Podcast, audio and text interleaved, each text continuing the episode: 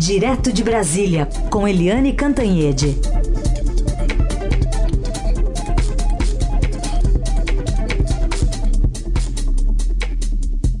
Oi, Eliane, bom dia.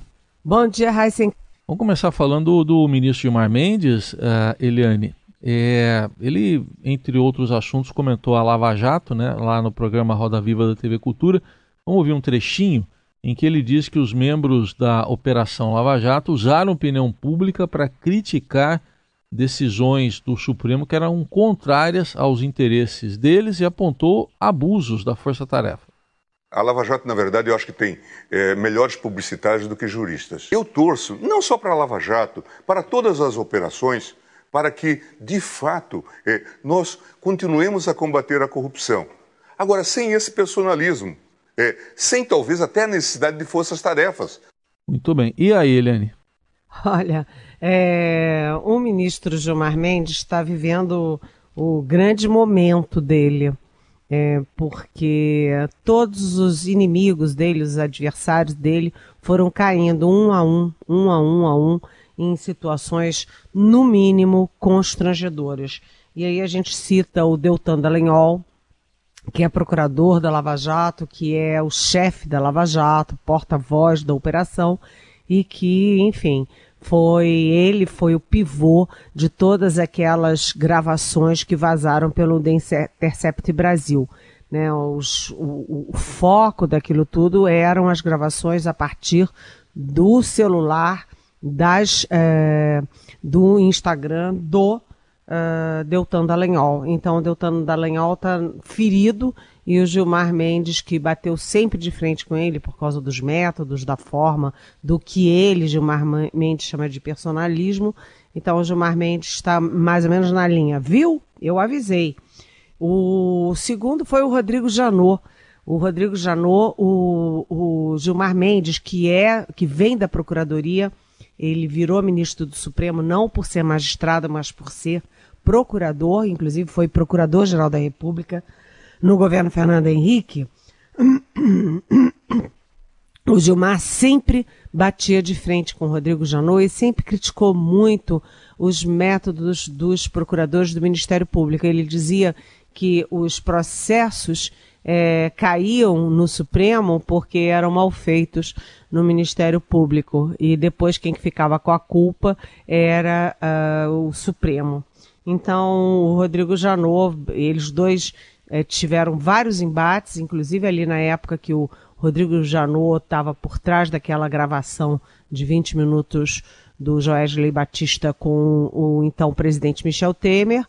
E, enfim, o que, que aconteceu agora? O Rodrigo Janot cai por terra dizendo que, enfim, é, tava, entrou armado no Supremo Tribunal Federal para dar um tiro no Gilmar Mendes, matá-lo e depois se matar. Ou seja, a credibilidade do Janot ruiu. E por último tem o Marco Aurélio Canal, que é a figura-chave daquelas prisões e daquela operação para descobrir é, desvios e achaques da turma da Receita Federal da Lava Jato no Rio de Janeiro esse Marco Aurélio Canal, que foi preso, ele era da Receita e ele simplesmente estava investigando ilegalmente o ministro Gilmar Mendes e a mulher dele, a advogada Guiomar Feitosa. Ou seja, é, os inimigos do Gilmar Mendes estão todos caindo um a um. O Deltan, o Rodrigo Janot e agora o Marco Aurélio Canal. Então, o, Jan... o que, que o Gilmar Mendes passou ontem? Tipo assim, quem ri por último, ri melhor. Mas essa história ainda não acabou, né? Tem longos e longos caminhos pela frente. Falando em história, ontem foi o lançamento em São Paulo do livro Nada Menos Que Tudo, né, Eliane? Do procurador Rodrigo Janot. Pois é, o Rodrigo Janot, se não tivesse falado aquela barbaridade do tiro no Gilmar Mendes, possivelmente o livro dele seria bastante é, vamos dizer assim, concorrido, né, do Rodrigo Jarou, ex-procurador-geral da República, um dos aí arautos da moralidade e tal, mas o pelo que a gente lê foi bastante fraca, fraco esse lançamento e eu fico com pena do nosso colega Jailton Carvalho, que é um, um excelente repórter e que fez o livro junto com o Janot, porque a, a, o Janot fez a propaganda ao contrário, né? Do, do próprio lançamento do livro. E hoje tem uma outra novidade que pode ser uma bomba aqui em Brasília, porque a OAB do Distrito Federal é, pode, pode, atenção, não é certo, pode anunciar que está suspendendo a carteira de advogado do Rodrigo Janot, atendendo a dois pedidos do governador Ibanês Rocha, governador do DF, que é advogado, e do senador Renan Calheiros. Ambos é, questionaram na OAB o direito do Janot de ter uma carteirinha da ordem para advogar. Imagina onde chegamos. Guerra é guerra, né, Heisen? Doutor Ibanez, a gente entende, acho que ele foi até da OAB mesmo. Agora, o, o Renan Calheiros está preocupado com a advocacia, é isso? O Renan Calheiros bateu de frente com o Rodrigo Janot há muito tempo, Sim. né? E, e agora ele está dando troco, né? Aproveitou, o Rodrigo Janot levantou a bola, o Renan está aproveitando para cortar. Tá certo. Preocupado aí com um bom exercício da, da advocacia, profissão. da profissão. Ô Eliane, ontem o Papa Francisco abriu lá o sínodo da Amazônia. No, no domingo teve a missa, né? Mas a abertura dos trabalhos para valer ontem chamou muita atenção. O Papa ele fez uma espécie de meia-culpa, né, Eliane? Porque ele lembrou do tempo que a igreja católica procurava catequizar os índios e disse que a sociedade de hoje precisa entender e valorizar a cultura indígena. É, ele mandou vários recados, o Papa Francisco, é, e a gente vê que o sínodo é um sínodo da Amazônia e que estava incomodando muito o Palácio do Planalto. A nossa Tânia Monteiro, repórter do Estadão, fez mais de uma reportagem mostrando que, inclusive, o GSI Gabinete de Segurança Institucional estava monitorando para saber como seria esse sínodo. Por quê? Porque o Palácio estava achando que era, enfim, era a esquerda da Igreja Católica que estava organizando o sínodo e que o sínodo tendia a ser uma manifestação contra o governo Bolsonaro. Abriu ali uma frente de mal-estar também entre o governo Bolsonaro e a Igreja Católica. E no discurso do Papa Francisco, ele falou muito sobre a, o respeito às a, comunidades indígenas, as, a, a, cultura indígena, ele se cercou, aquele sorriso dele era muito genuíno, ele com, com lideranças indígenas no Vaticano, e é um recado muito claro para o Brasil. Ou seja, mais uma vez aí, é, apesar de a igreja estar tá tendo muito cuidado para não parecer que está politizando, partidarizando o sínodo, mas os recados foram bem claros, até porque outros personagens foram mais diretos, como Dom Cláudio Yuni, é, como é que é o nome dele? Dom Cláudio, Dom Cláudio Umes. Umes. Isso. Umes. Eu ia falar Umes, mas é Dom Cláudio Umes, que é super respeitado, também deu recados muito claros sobre a proteção da Amazônia e a proteção das comunidades indígenas. A gente lembra que o governo Bolsonaro, por exemplo, tem um projeto que avança muito fortemente na direção de exploração de minério nas reservas indígenas, uma coisa que envolve, inclusive, negociações com o Congresso Nacional. Ou seja, é, os recados da Igreja Católica sobre a Amazônia, sobre índios, e isso é ouvido no mundo inteiro porque a gente sabe dos milhões e milhões de pessoas ao longo do planeta que são ligados à Igreja Católica, né, Heisen? Muito bem. E com participação de índios também, lógico, e curioso que há até denominações evangélicas participando que foram convidadas, embora seja um encontro da Igreja Católica, mas foram convidadas também. É, é importante, né? Esse traço, né, Helene? Claro, é porque é um encontro cristão né, e as igrejas é, evangélicas é, cristãs também participam. Está havendo sempre esse ponto de encontro entre as igrejas tradicionais evangélicas e a Igreja Católica, até porque a Igreja Católica está perdendo muito, muita frente no Brasil, claramente, para as novas igrejas evangélicas, né? A, inclusive na Amazônia, e por isso é, na Igreja Católica já se discute, inclusive, uma ideia que na minha geração pareceria absurda, não para mim, hum. mas para minha geração, que é de é, ordenar padres casados para você ter é, padres na Amazônia. Está difícil encontrar é, pessoas que, enfim, queiram se ordenar, queiram virar padres, queiram assumir essa responsabilidade. Então, para facilitar é, arregimentar pessoas, a Igreja Católica discute, inclusive, isso, ordenar padres casados. Claro que respeitando todas as religiões, mas vou botar uma linhazinha aqui. E por que não mulheres, hein, Eliane? Ah, é o próximo passo. Muito bem. Eliane, queria que você falasse um pouquinho também hoje da sua coluna, que está publicada aqui na edição impressa, também na versão digital do Estadão. Aliás, até retomando aqui, porque o, o Papa falou ontem que a ideologia é uma arma perigosa, e hoje você trata exatamente desse assunto, a metralhadora giratória que mirou no meio ambiente, agora está mirando na cultura, Eliane.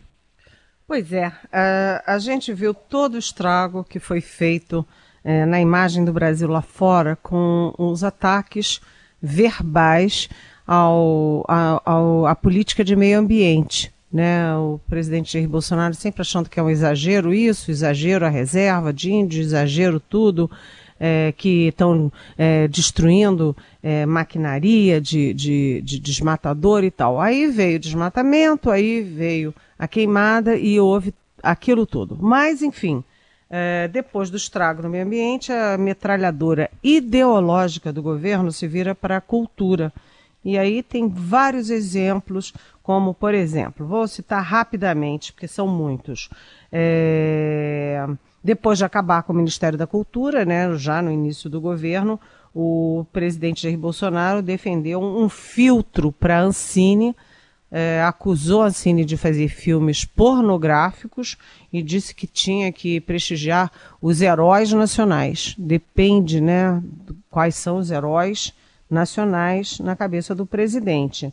É, depois, a Ancine cancelou um editorial que, enfim, que era para TVs públicas porque, enfim, alegando que tinha muita sexualidade e tal. O Ministério Público entrou contra essa decisão da, da Ancine na Justiça e ontem a Justiça Laura Bastos de Carvalho, da primeira vara federal do Rio, eh, determinou a suspensão do Ministério da Cidadania eh, e alegando, inclusive, que eh, havia nessa portaria uma inequívoca discriminação por orientação sexual e identidade de gênero. A gente lembra que o Supremo Tribunal Federal acaba de é, é, decidir a criminalização da homofobia, ou seja, o governo não pode produzir portarias e atos que tenham um caráter de homofobia. Aí você tem também aquela decisão do governo em relação ao Banco do Brasil. Lembra, Heisen, quando o Banco do Brasil é, lançou aquela propaganda muito bonita de jovens negros, jovens com cabelo pintado de roxo, enfim, Isso. jovem sendo jovem, e o presidente Jair Bolsonaro pegou o telefone pessoalmente mandou cancelar. É, porque ele não gostou daqueles jovens e da diversidade, porque havia ali também é, a representação da, da diversidade. É, por fim, tem é, é até estranho, porque isso chega ao exterior, né?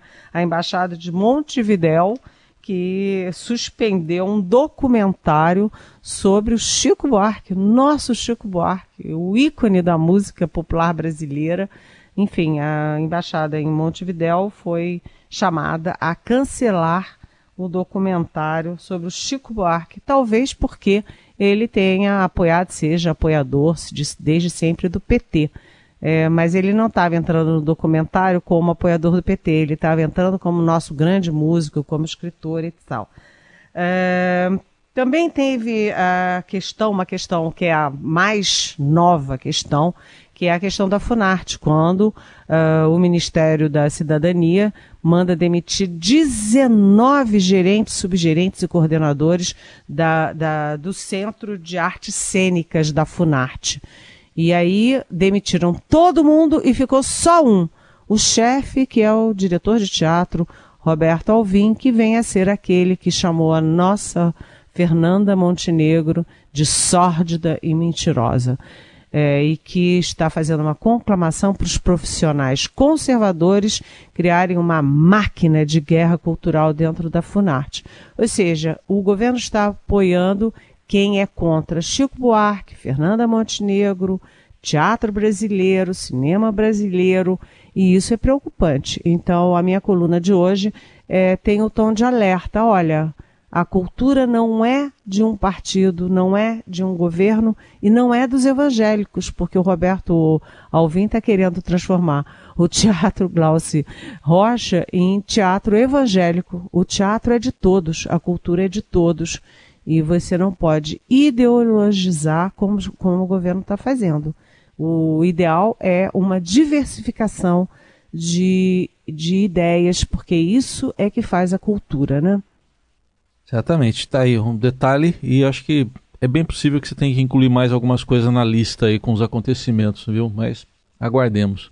Aliás, é. só para concluir, Diga. É, dentro disso tudo, é, você tem questões práticas de financiamento da cultura, porque a Lei Rouanet, por exemplo, uh, o financiamento da cultura caiu de 60 milhões para um milhãozinho, ou seja, uhum. caiu 60 vezes. Muito bem. Vamos para as perguntas de ouvintes, Eliane. Tem o Daniel de Osasco perguntando o seguinte: Não parece um absurdo 15 senadores e muito provavelmente suas esposas irem ao evento de canonização da irmã Dulce? Já não estamos bem representados pela embaixada? Afinal, o Estado não é laico? Oi, Daniel.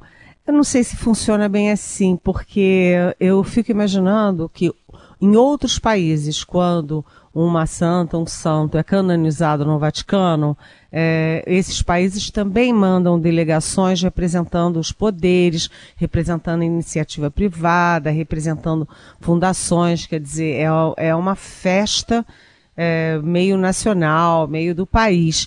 Então, não sei. O que não precisa é passar a semana inteira, né? Você pode ir, é domingo, você vai na sexta-feira à noite, passa o sábado, tal, e volta para trabalhar, não é? Não é assim que as pessoas fazem? Isso sim. Mas a, a, festa pela canonização da Irmã Dulce é o oposto do que a gente vinha falando. O Brasil, a imagem do Brasil está sendo muito arranhada e a Irmã Dulce faz o contrário. É uma boa imagem para o Brasil, é um fato é, importante, diplomático, religioso, é, da imagem do Brasil. Portanto, eu acho que faz sentido ir algum ministro do Supremo, alguém do Executivo, alguém do Legislativo, sim. É, mas não precisa parar a reforma da Previdência, não precisa travancar a pauta, né? Muito bem, está indo, se for esse número 15, está indo mais do que o número de apóstolos, só para fazer uma comparação.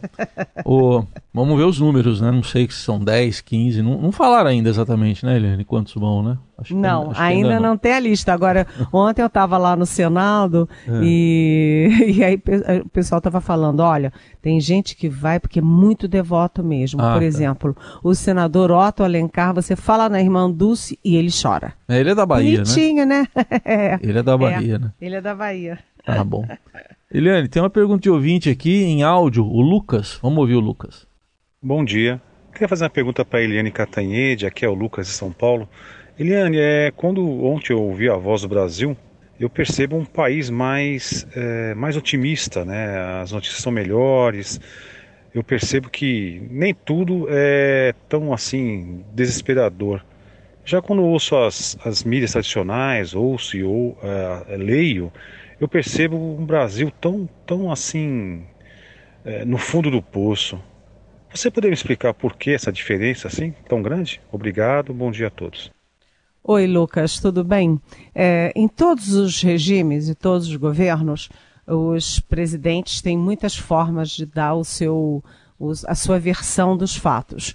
É, você tem a voz do Brasil no Brasil, você tem o presidente pode convocar rede de rádio e televisão, o presidente tem as suas, seus canais na internet, o presidente tem porta-voz e o porta-voz está sempre é, nos principais jornais, nas principais televisões, etc. Então o presidente sempre é, e os governos sempre passam a sua versão dourada dos acontecimentos. a imprensa faz o contrário. Né? A imprensa mostra o que os governantes não querem mostrar. Eles, a imprensa mostra, uh, diz assim, olha, esse mundo dourado que a propaganda oficial está te mostrando, ele não é tão dourado assim. Ele tem esses problemas, como eu acabei de falar agora, da cultura. Você nunca vai ver no, na Voz do Brasil ou no órgão oficial do governo que está servindo neste momento a este governo, você vai ver uma crítica a essa política cultural que enaltece o sujeito que chama Fernanda Montenegro de é, sórdida e mentirosa. Então, acho que é, você faz bem em ouvir os dois lados. Você faz bem em ouvir a versão edulcorada do governo, mas também ouvir o outro lado que, olha, as coisas não são bem assim. Muito bem, a gente agradece aí também ao Lucas pela pergunta e Eliane Cantanhede volta amanhã aqui ao Jornal Eldorado. Eliane, obrigado, até amanhã. Até amanhã, beijão. Beijão.